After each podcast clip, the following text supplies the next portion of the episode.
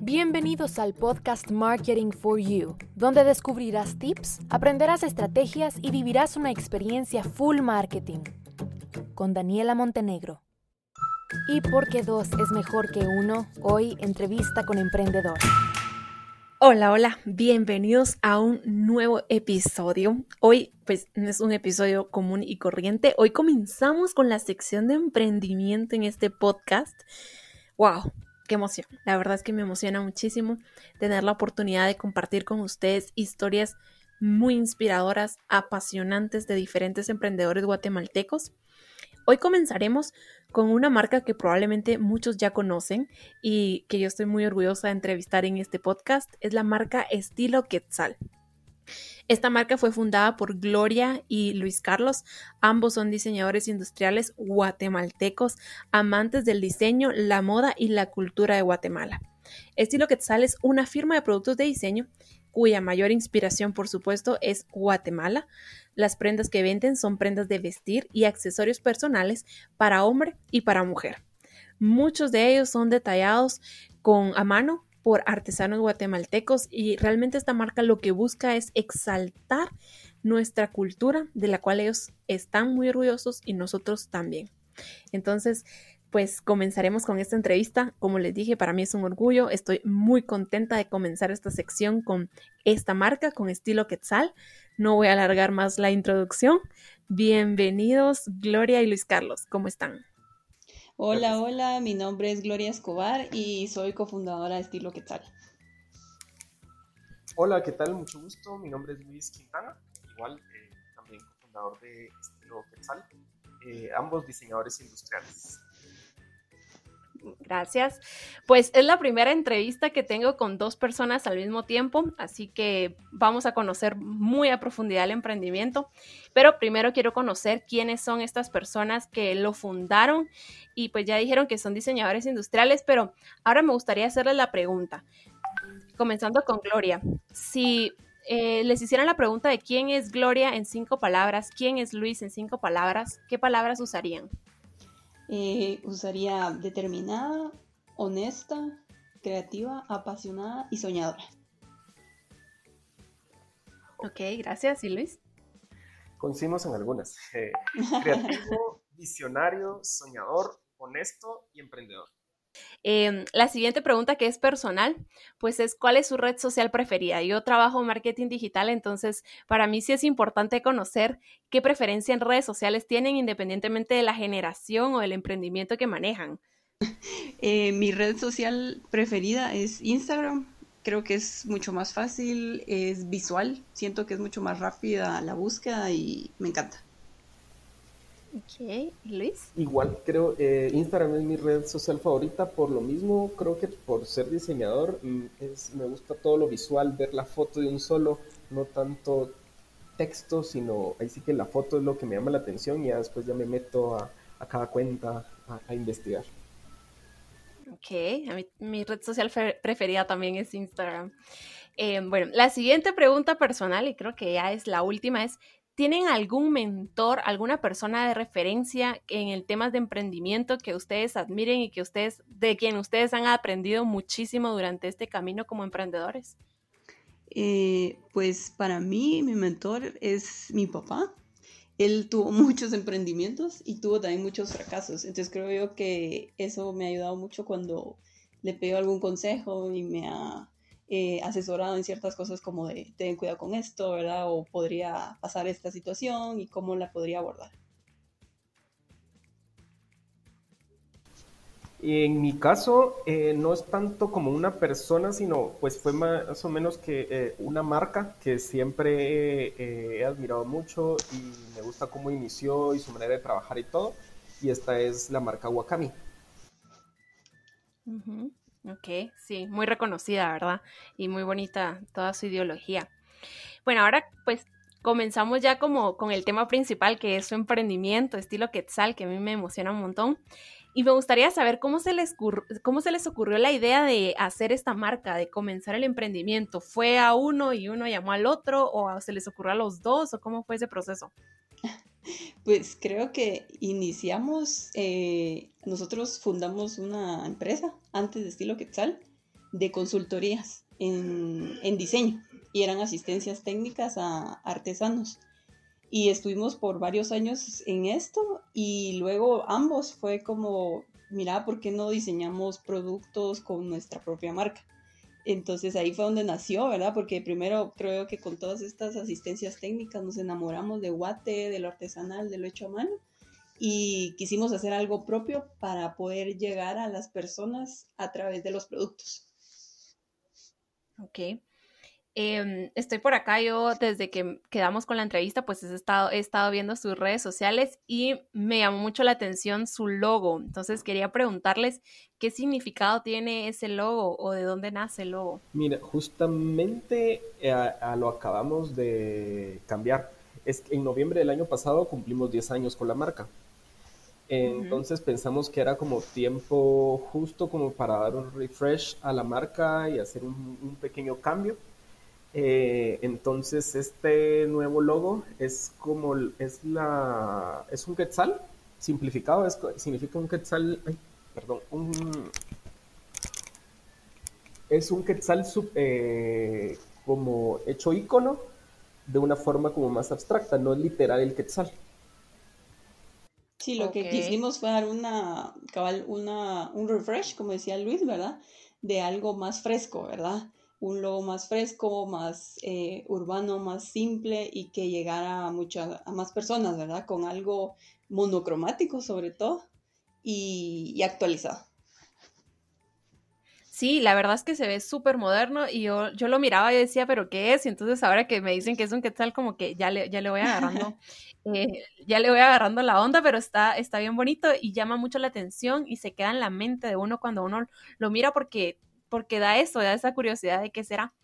Bueno, pues Luis mencionó que llevan ya 10 años en el mercado y a lo largo de este tiempo me imagino que trabajar en equipo no ha sido fácil, proveedores, diseño, en fin, la carrera de un emprendedor es siempre difícil.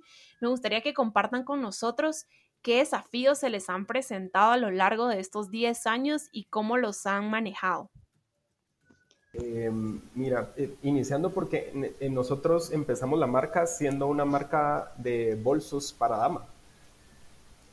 Y conforme los años, como que fuimos testeando, y sí que el, mercado y ver qué aceptación tenía y qué podía funcionar más aquí en Guatemala, eh, igual en, algunas ocasiones que intentamos, eh, cuando intentamos empezar a exportar entonces fue ahí eh, como que año con año íbamos diversificando nuestros productos hasta llegar a, lo que somos ahora, que sí ya somos una marca como muy completa, eh, donde vendemos de todo tipo de prendas, pero el ir probando como que este producto sí pega, este no, y hasta llegar a, lo que ahorita vendemos, bueno, esto sí nos funcionó, entrémosle a esto durísimo y, y así fue como ahorita llegamos a lo que somos y a lo que vendemos al, al, posicionarnos ya como una marca de moda y vender más ropa que accesorios. O sea que digamos que para ustedes los desafíos fueron eso. Ah, por ejemplo, habían tantos productos que podían hacer que determinar cuáles de todos esos iban a ser los que realmente le iban a gustar al consumidor. O con los que, colecciones que no nos iban tan bien, que se vendían, pero no se vendían tanto. Entonces ahí íbamos como identificando qué gustaba más a la gente. Entonces, colecciones que tenían más éxito, eh, productos que tenían más éxito. Entonces ahí fuimos identificando qué era lo que más le gustaba a la gente y con lo que más se identificó con nuestra marca y así a quedarnos con lo que más se vendía. Y yo creo que también el reto viene de que somos también diseñadores, ¿verdad? Entonces, eh, como que esa mezcla entre emprender y ser diseñador nos creaba ese reto de que podíamos diversificar nuestros productos constantemente, ¿verdad? Entonces diseñábamos tantos productos que era como atinarle, ¿verdad? Al grupo objetivo y presentar realmente propuestas que eran comerciales, ¿verdad? Que sí se podían comercializar. Entonces ahí creo que tuvimos un, acabar algunos desafíos al inicio de, de estilo Quetzal. Claro, porque ustedes tienen esa habilidad de, diseñar un montón de cosas, pero de todas esas cosas, ¿qué es lo que realmente le va a gustar al cliente? Es, complicado. Em, bueno, y desde los inicios para acá, me gustaría que me cuenten cómo comenzaron a comercializar ustedes todos los productos de estilo Quetzal y cómo ha ido evolucionando, si se han quedado en un mismo canal, si han mezclado canales de comercialización, cómo, cómo han trabajado esa parte. Sorprendentemente, cuando iniciamos, eh, porque es chistoso, cuando lanzamos la marca, la lanzamos como una página web, o sea, hace 10 años, en el 2009. Y eh, la verdad, o sea, en Guatemala todavía la cultura de compra en línea no, no era tan común y, y, era un poco difícil. Y te voy a ser sincero, en un año, año y medio que tuvimos, si mucho habremos vendido tres o cuatro bolsas en la página. O sea, como que directamente la página, de hacer el pago ahí, hacer el envío. Tres o cuatro bolsas. Entonces, eh, mejor decidimos como buscar otros canales de distribución y hemos ido variando, la verdad, porque hemos pues, utilizado como pop-up stores, eh, vender en puntos, en diferentes puntos de, eh, distribución, diferentes tiendas que no son nuestras, pero ahí los, son nuestros puntos de venta en la ciudad o en Antigua Guatemala. Y eh, después, ya con el, furor de las redes sociales, que empezaron a, salir Facebook, Instagram y todo, empezamos también a vender a través de Facebook. Cuando pegaba más Facebook, ahora, a diferencia de ahora, nos funciona más Instagram. Pero sí, hace cuatro años vendíamos muy bien en, en Facebook. Entonces ahí nos buscaba la gente. A diferencia de ahora, ya cambió. Y ahora nos escriben más por Instagram y también vendemos mucho ahí. Y, mm, y actualmente estamos trabajando, pues hace algunos meses eh, estamos trabajando, la página web ya la teníamos, pero la estamos ahorita haciendo que funcione para ya tener una venta en línea directa en la página. Ok. Que, que, al final, es, el futuro, ¿verdad? Ahorita todas las empresas están migrando, aparte de las redes sociales, a su página, personal, a su página personal de la marca. Exacto. Bien, y mm, a lo largo de los 10 años como emprendedores, pues me imagino que deben de haber tenido a raíz de los desafíos temores de qué iba a pasar, de inseguridad, de incertidumbre o, muchos otros, no sé, pero sí me gustaría que nos comparten como esa reflexión de qué temores pudieron haber tenido y cómo hicieron para enfrentarlos y para que no los detuvieran en su camino de emprendedores. Bueno, creo que uno de los mayores temores como emprendedores es que, funcione, ¿verdad?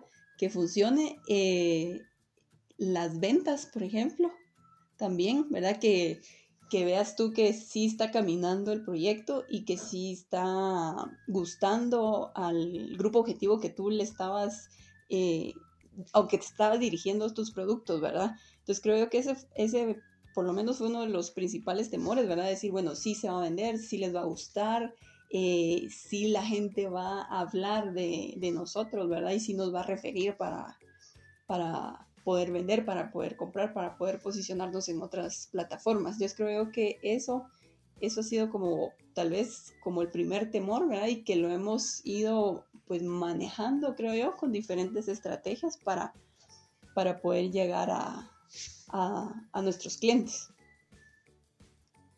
Eso. Qué bueno que mencionaste ahorita el tema de estrategias porque justo quería llegar a esa parte. ¿Qué estrategias de marketing, de ventas, de publicidad, de promoción han, ustedes implementado en su emprendimiento y que les ha traído muy buenos resultados? Eh, te puedo... Ajá.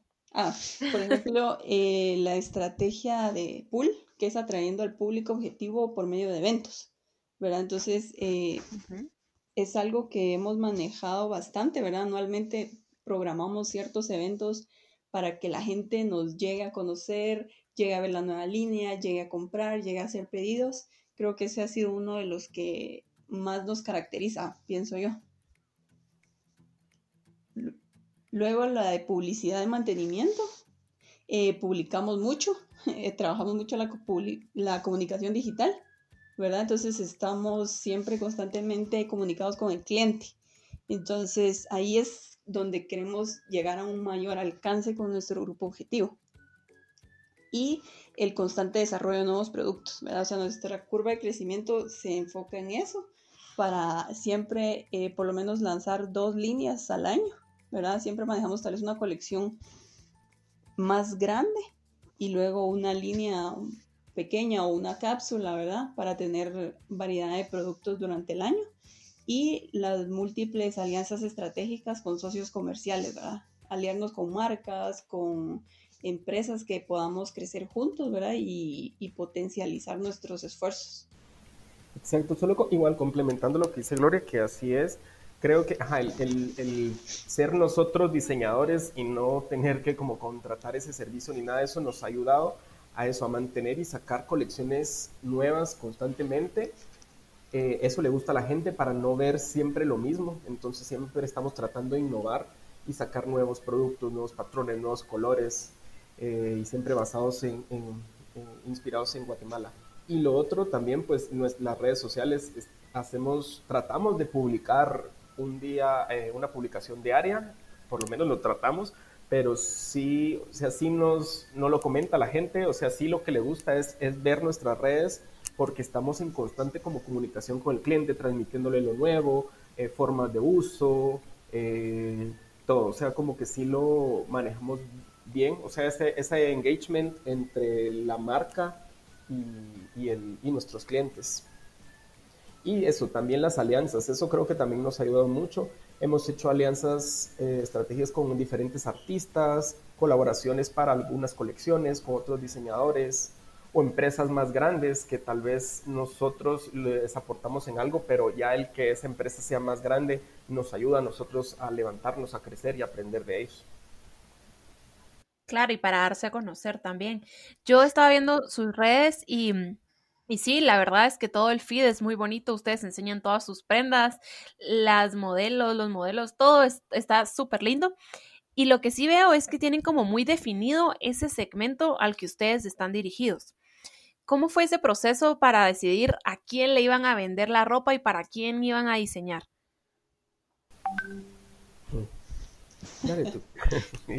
Creo que creo que nace de los desafíos, ¿no? Que hablaba Luis al inicio. Eh, nos costó un poco al inicio entender a quién le estábamos vendiendo y más que todo, quién gustaba nuestros productos, ¿verdad? Porque tal vez uno de los errores que uno presenta al inicio como emprendedor es que le quiere llegar a todo el mundo, ¿verdad? Y, no es así. Entonces, eh, creo que con el tiempo, ¿verdad? Viendo nuestras capacidades y el gusto de nuestros clientes fuimos definiendo nuestro target. Creo que fue más que todo por la experiencia, eh, los eventos, eh, las ventas, la comunicación, que fuimos definiendo a quién iba dirigido nuestro producto. Exacto, sí, o sea, ahí sí que la experiencia, los años que llevamos, nos ha ayudado a ir identificando y a ir puliendo y ahorita estar seguros, ok, vamos dirigidos a este tipo de personas de esta edad y más o menos porque sí, las redes sociales también, ver quiénes son los que responden, la gente que nos sigue, la gente que nos da likes, los comentarios que hacen, eh, eh, también los eventos, el ir viendo qué gente es la que llega a los eventos. Entonces, ahí fue como que aclarándonos eh, a quién íbamos dirigido y, y, por eso es que creo que cada vez que sacamos nueva colección le pegamos más porque ya va específico a esta gente que Claro, ya, ya saben, ustedes ya, de verdad, la experiencia, como ustedes dicen, es lo que les ha dado esos patrones de comportamiento y consumo que hacen que cada vez que sacan algo nuevo vaya más atinado a, a su segmento. Hasta la fecha y durante estos 10 años, tal vez esta sí va a ser personal o no sé si va a ser el mismo momento para los dos, pero ¿qué ha sido lo más gratificante que han vivido como emprendedores? Mira, creo que algo, un, algún evento así gratificante, creo que fue fueron las Olimpiadas, que vestimos a los caballeros, a los atletas, ¿verdad? Con, con prendas diseñadas por nosotros. Entonces, ver representado eh, a Guatemala en una prenda fue increíble. O sea, ver ah, el desfile de los atletas y que la gente dijera o estuviera orgullosa diciendo, sí, es una empresa guatemalteca que los vistió, qué increíble, y como el feedback de la gente, ¿verdad? O personas en la calle que a veces no conoces y, y les dices qué haces y te dicen, wow, me encanta esa marca, ¿verdad? Y uno tal vez ni sabía del alcance que tenía. Sí, ah, me imagino, yo miro algo mío en las Olimpiadas y qué orgullo, que sentís que ha valido la pena todo lo que has trabajado para llegar ahí. Sí, creo que eso fue tal vez uno del, tal vez de los grandes eventos, ¿verdad? De, que te hace sentir orgulloso de lo que estás haciendo. Sí, pienso lo mismo. O sea, sí, para mí creo que el, haber vestido, el, haber tenido el honor de haber vestido a los atletas que nos fueron a que fueron a representar a Guatemala Río, eh, en las Olimpiadas en Río, fue súper satisfactorio. Fue algo súper especial y que difícil de explicar. Pero el, el solo hecho cuando vimos en la televisión a los atletas estar vestidos con algo que nosotros creamos fue súper especial y aparte, pues creo que también es satisfactorio el ya ir ponerte en la calle, en cualquier lado, un centro comercial, en una universidad o lo que fuera, y ver a, a, una persona usando una prenda, un accesorio, un producto de tu marca, un diseño tuyo. Eso es súper satisfactorio también. Ok, súper. Em, bueno, pues para entrar un poquito a un tema que ahorita a todas las personas pues les interesa bastante y es el tema de la crisis a varios emprendedores que he entrevistado me han hablado de cómo les ha afectado. Entonces, pues les hago la misma pregunta a ustedes. ¿Durante esta crisis les ha afectado em, las ventas, el comportamiento de su consumidor? ¿O por el segmento al que ustedes van dirigidos se ha mantenido? ¿Cómo ha sido el comportamiento de su emprendimiento durante la crisis? Eh, mira, pues sí, sí, completamente afectados por dos razones. Ahorita, actualmente nosotros estamos vendiendo en dos puntos de venta, uno en la, aquí en la capital y otro en Antiguo Guatemala. Ambos puntos están cerrados. Entonces, la venta es nula. Y por otro lado, nuestro proveedor, el que nos confecciona y hace la mayoría de las prendas, está cerrada la fábrica. Entonces, nos quedamos en una pausa completa porque personas nos, nos, empezaron a decir, ¿por qué ahorita no, no, activan como la venta en línea o la venta a través de redes? Pero nosotros no, tenemos, no, no contábamos con un stock porque no estamos preparados para eso. Entonces sí nos afectó bastante. Entonces para nosotros este tiempo ahorita es pérdida porque no estamos vendiendo y no estamos produciendo. Y justamente nosotros teníamos pensado sacar una pequeña cápsula, la, colección esta pequeña que hacemos eh, en esta época antes de Semana Santa, que iba a ser una colección súper chiquita, pones una cápsula. Y justo pasó esto, la fábrica entonces cerró, entonces no pudimos ni producir, no logramos crear ni muestras ni nada. Entonces todo se quedó parado, nuestros planes que teníamos. Eh, entonces con Gloria como que empezamos a ver qué hacíamos, hicimos como lluvia ideas de qué, giro le podíamos dar. Entonces pensamos de que nuestra marca es siempre tratamos de, de, que la gente se sienta orgulloso de ser guatemalteco al usarla. Entonces una forma de apoyar era sacar prendas de que le dieran ánimo a la gente de poder salir adelante. Entonces le dimos un giro a la cápsula y le, creamos un nuevo nombre. Ahora esta nueva cápsula se llama Más Guate que Nunca. Y la idea era eso, de que al, tener estas prendas, el guatemalteco se sienta orgulloso de ser chapín y de que se sienta con, el, con la visión de que vamos a salir adelante y que trabajando juntos vamos a poder lograrlo. Pero por la misma situación no podíamos, o sea, no podíamos hacer muestras, no podíamos hacer nada entonces le tuvimos que dar un giro completamente y ahorita tirarnos a lo digital. Y, se lanzó de manera digital completamente, se hicieron renders y, todo lo que se está publicando recientemente es, es en, hecho en computadora. Y que ahorita solo lo queríamos hacer porque no queríamos dejar de, de estar presentes en la mente del consumidor y ya cuando termine la cuarentena, pues ya lograr eh, ya lanzarla físicamente y poder vender estas nuevas prendas. Claro. Qué difícil, la verdad es que a ustedes sí les tocó esa parte pues difícil de que les cerraron la producción porque muchas empresas están optando por comercializar en redes sociales o a través de su página web, pero tienen ese stock, entonces ustedes sí se quedaron como que de verdad en, un, en un espacio en medio de las dos cosas que no pueden hacer nada. Y creo, aparte, ayer... Ah, mira, perdón. Eh, otra cosa que igual también yo hablaba con Gloria, de que igual cuando recién pasó esto, también a mí me daba como, bueno, es que no me puedo poner ahorita a ofrecer también venta en línea porque la gente ahorita, pues su prioridad es comer, estar sano, entonces va a ser medicina. Entonces creo que la ropa no es como la prioridad de que uno esté pensando en venir y está ante esta crisis venir y comprar. Entonces también era como un poco al inicio eso de dar ese respeto, ese espacio a la gente. Bueno, primero que se cuide, que esté en su casa, que esté sana, que tenga para comer y, medicinas. Y ya después, conforme vaya disminuyendo todo esto, pues ya, eh, ya darle la opción de, de prendas de vestir. Sí, la verdad es que, que, sí. Yo he estado investigando bastante sobre la situación y hay varios expertos que explican las cuatro fases por las que estamos pasando como humanos, como empresas, como todo durante el coronavirus. Y pues los pronósticos son positivos realmente, porque hablan que en una tercera fase vamos a salir como consumidores con hambre de consumo y hambre de consumo por productos que no son esenciales, porque hemos pasado tanto tiempo encerrados con lo esencial que ya necesitamos ir a gastar el dinero en algo que, no es de vida o muerte, ¿verdad? Entonces, los pronósticos son positivos y pues yo creo eso. Y además, un producto tan bonito como el de ustedes, no, no, espero que les vaya muy bien, la verdad.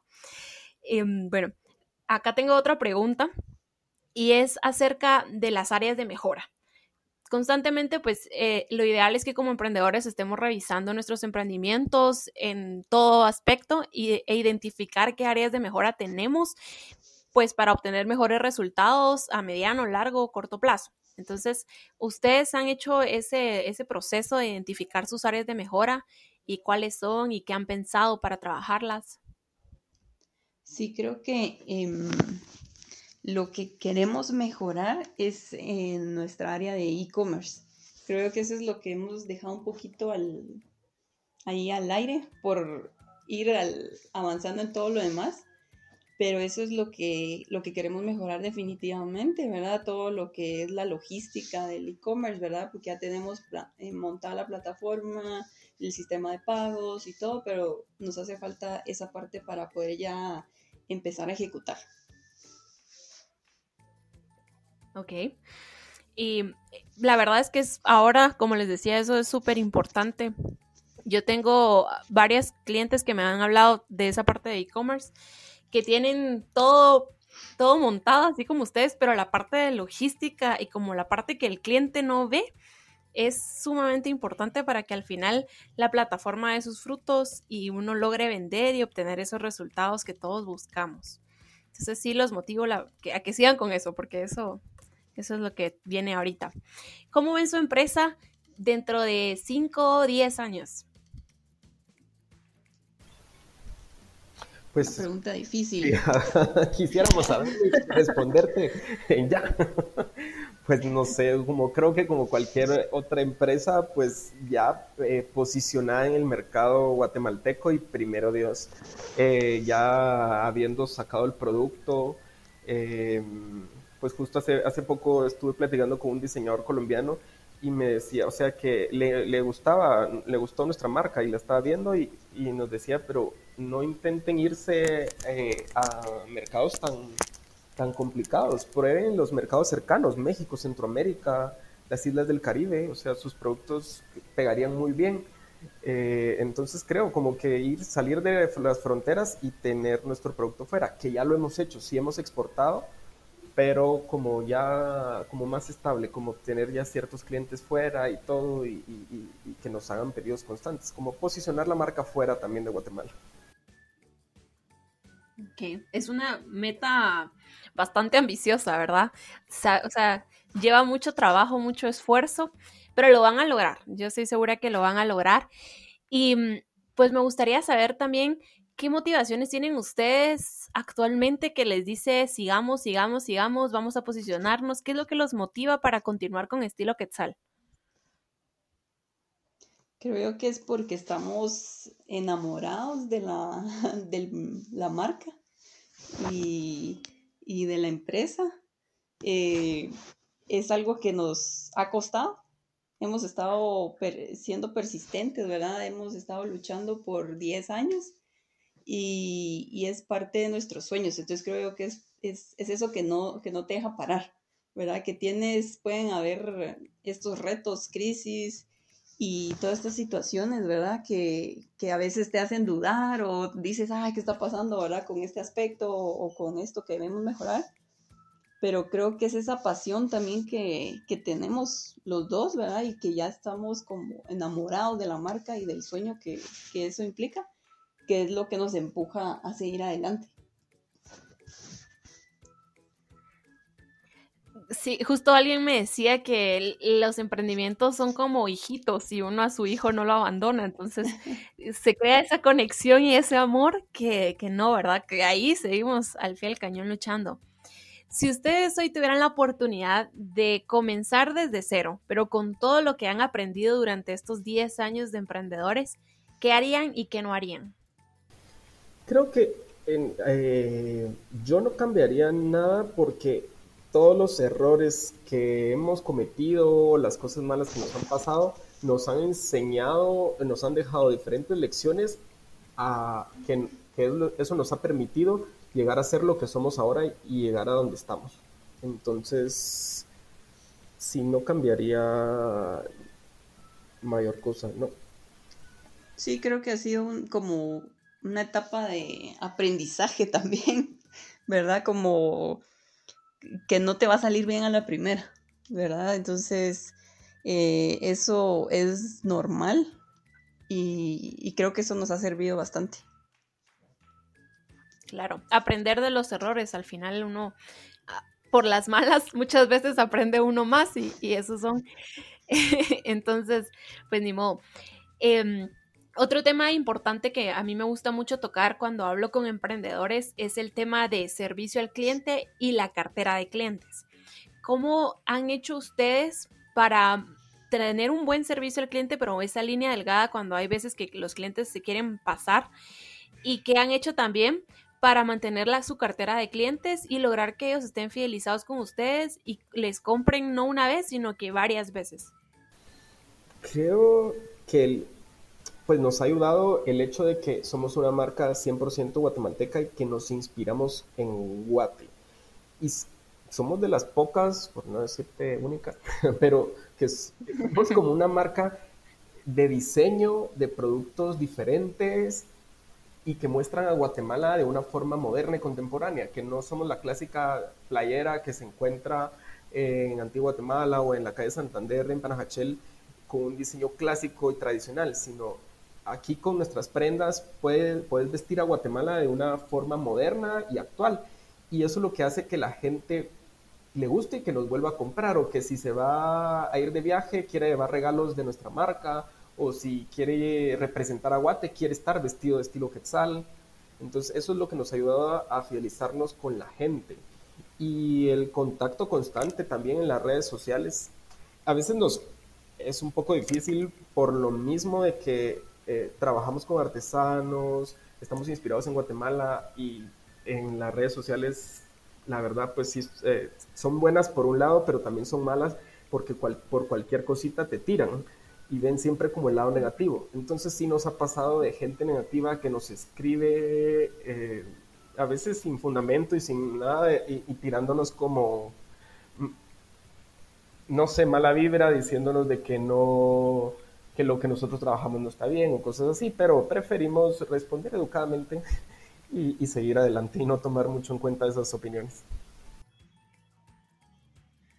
Sí, al final, ah, por lo menos en temas de marketing, eh, nosotros nos hemos dado cuenta que cuando la gente habla, cuando empiezan a, hay un dicho que cuando empezamos a tener haters es porque nos está yendo bien y vamos para arriba. Entonces, eso siempre existe, pero la verdad, pero muy bien, o sea, muy bien eso de no hacerles caso y no darles mucha importancia. Sí, y creo que también la honestidad, ¿verdad? Con el cliente, porque muchas veces hay productos que tal vez, piezas, ¿verdad? Que no son, no están listas ya en una tienda, sino que, por ejemplo, los blazers o este tipo de prendas, la honestidad en decirles, mire, son más o menos tres semanas, ¿verdad? Hay que tomarles medidas, hay que hacer eso, hay que hacer lo otro para, para que también no se decepcionen, ¿verdad? Y crean que, que esto funciona rapidísimo, ¿verdad? Y que es de un día para otro. Creo que eso también ha funcionado bastante en algunos casos, en otros no tanto, pero es lo mismo que tú dices, ¿verdad? Siempre van a haber haters o gente que pues siempre se la pasa mal, ¿verdad? Pero es saber manejar la situación, porque ahí sí que a veces hay situaciones muy distintas y únicas, ¿verdad? Y otras muy easy going, ¿verdad? Muy fáciles de llevar, muy, muy sencillas. Y hay gente que incluso nos escribe, ¿verdad? O nos dan feedback en las redes, ¿verdad? O sean así, nos encanta, o, o ya tengo esa chaqueta, pero quiero esta también, ¿verdad? Entonces hay gente que sí que son los fieles, ¿verdad? Los fieles seguidores y clientes que ahí están siempre y son los que a ellos nos debemos, ¿verdad? Sí, sí. Y lo que tú mencionabas ahorita de que les toman medidas para, para hacer sus chaquetas, a mí eso me parece un punto súper valioso en temas de servicio al cliente y personalización, porque le están dando un producto único y a la medida del cliente. O sea, cuando nosotros vamos a un centro comercial, compramos la ropa que después vamos a ver al otro que la tiene igual, en la misma talla, le queda igual de flojo. Entonces, ese es otro punto como muy importante y un plus, un valor agregado que ustedes le están dando a sus clientes. Sí, sí, es correcto. Es, un, es una, una línea diferente, ¿verdad? De, de productos que, que, hemos manejado. Eh, sí ha funcionado, ¿verdad? Pero es a un segmento específico. ¿Verdad? Es un segmento que, que gusta vestir bien, ¿verdad? Así adecuado a su talla, que tiene paciencia para esperar una pieza, que le encuentra valor ahí sí que al, trabajo a mano, ¿verdad? Porque, por ejemplo, la sastrería es algo que ya se está perdiendo un poco. Y con lo que tú dices, ¿verdad? Mejor voy al comercial y compro lo que esté y ya estuvo, ¿verdad? Me lo pongo. Entonces sí es un, es un tipo de consumidor diferente a lo, a lo que trabajamos con lo ready to wear, ¿verdad? Las t-shirts, las chaquetas y todo. Sí, definitivamente. Y bueno, pues ya vamos un poco terminando con la entrevista. Em, me gustaría que a todos estos emprendedores que están aquí escuchándonos, bueno, los que ya son emprendedores y los que de repente no se han animado a ser emprendedores, ¿qué consejos, qué tips les darían ustedes para que se animen y comiencen a emprender o para que no bajen la guardia y sigan con la lucha?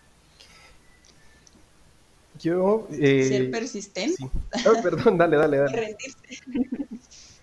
pues eh, mi mensaje iría de ser persistentes, ¿verdad? No rendirse y seguir luchando por lo que, por lo que los motivó en el primer momento a iniciar su emprendimiento. Y el mío, pues que no lo piensen mucho, que se tiren al agua.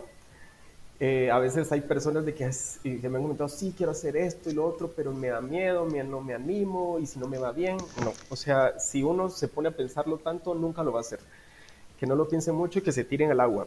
Eso sí, antes de tirarse al agua, que investiguen, que investiguen mucho, que investiguen qué producto es el que van a hacer, eh, a, quién le van, a quién van a estar dirigidos, todo antes de tirarse al agua, que investiguen, pero que no lo dejen de hacer.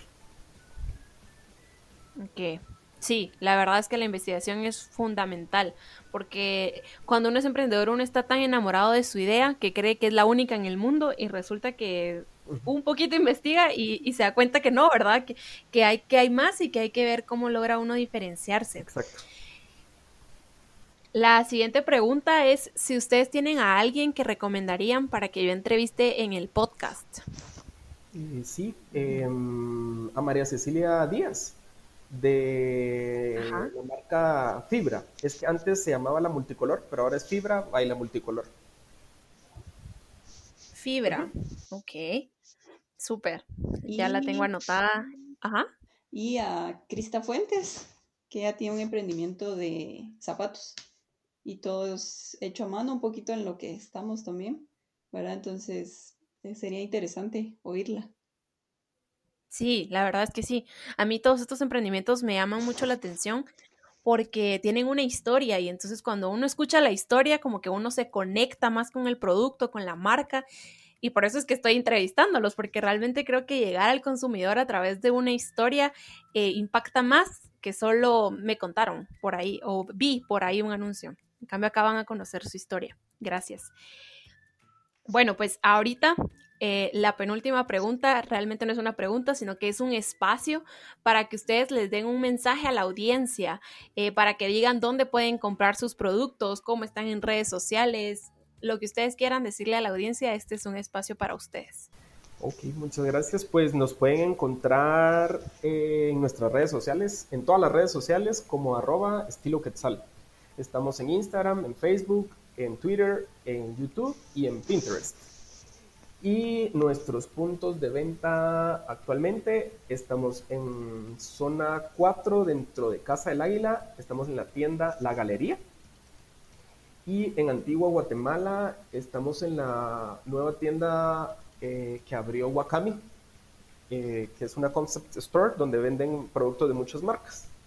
Ahí pueden encontrar nuestros productos cuando ya acabe esta crisis, nos pueden ir a buscar ahí o mientras tanto nos pueden escribir y hacer sus pedidos directamente con nosotros en, en nuestras redes sociales, pero bajo pedido.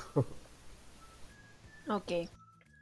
ok, bueno, y pues finalmente yo a las personas que entrevisto acá, los emprendedores, les, hago un, les abro el espacio para ver si tienen alguna duda respecto a marketing o emprendimiento que yo como mercadóloga pueda resolverles o que alguno de los expertos que tengo que están alrededor mío podamos ayudarlos y apoyarles en el emprendimiento, ¿verdad? No es como una duda que les vaya a resolver ahorita porque por tiempo y demás, pero sí es una duda con la que yo me comprometo a investigar para darles una respuesta.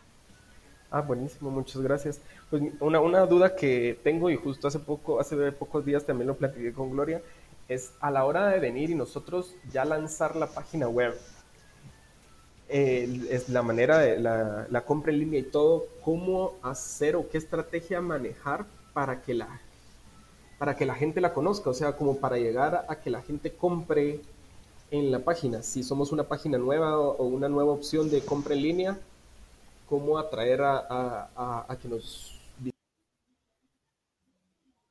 Ok, cómo llevar tráfico a tu web y que ese tráfico se convierta en un cliente. Sí, sí, sí. Okay. Súper, muy buena pregunta, muy buena pregunta. Ya van a estar recibiendo ahí información mía para apoyarlos. Súper.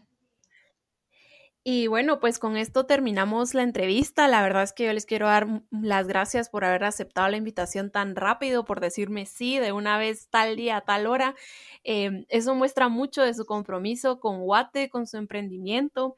A mí me encanta la idea de, de su emprendimiento, los productos, yo los miro y están súper lindos. Y la verdad es que es una idea que inspira mucho de cómo ustedes quieren llevar Guate lejos a otro nivel de una manera innovadora, de una manera diferente salirnos de la caja que tenemos de productos típicos o de ropa típica, ¿verdad? Y la de ustedes está, es una idea muy, muy bonita. Muchísimas gracias. Muchísimas gracias. Te agradecemos la, la invitación. Sí, gracias por invitarnos a este espacio. Bueno, pues entonces con esto terminamos. Eh, a toda la audiencia que nos está escuchando, les mando un abrazo enorme, un saludo a todos, bye bye.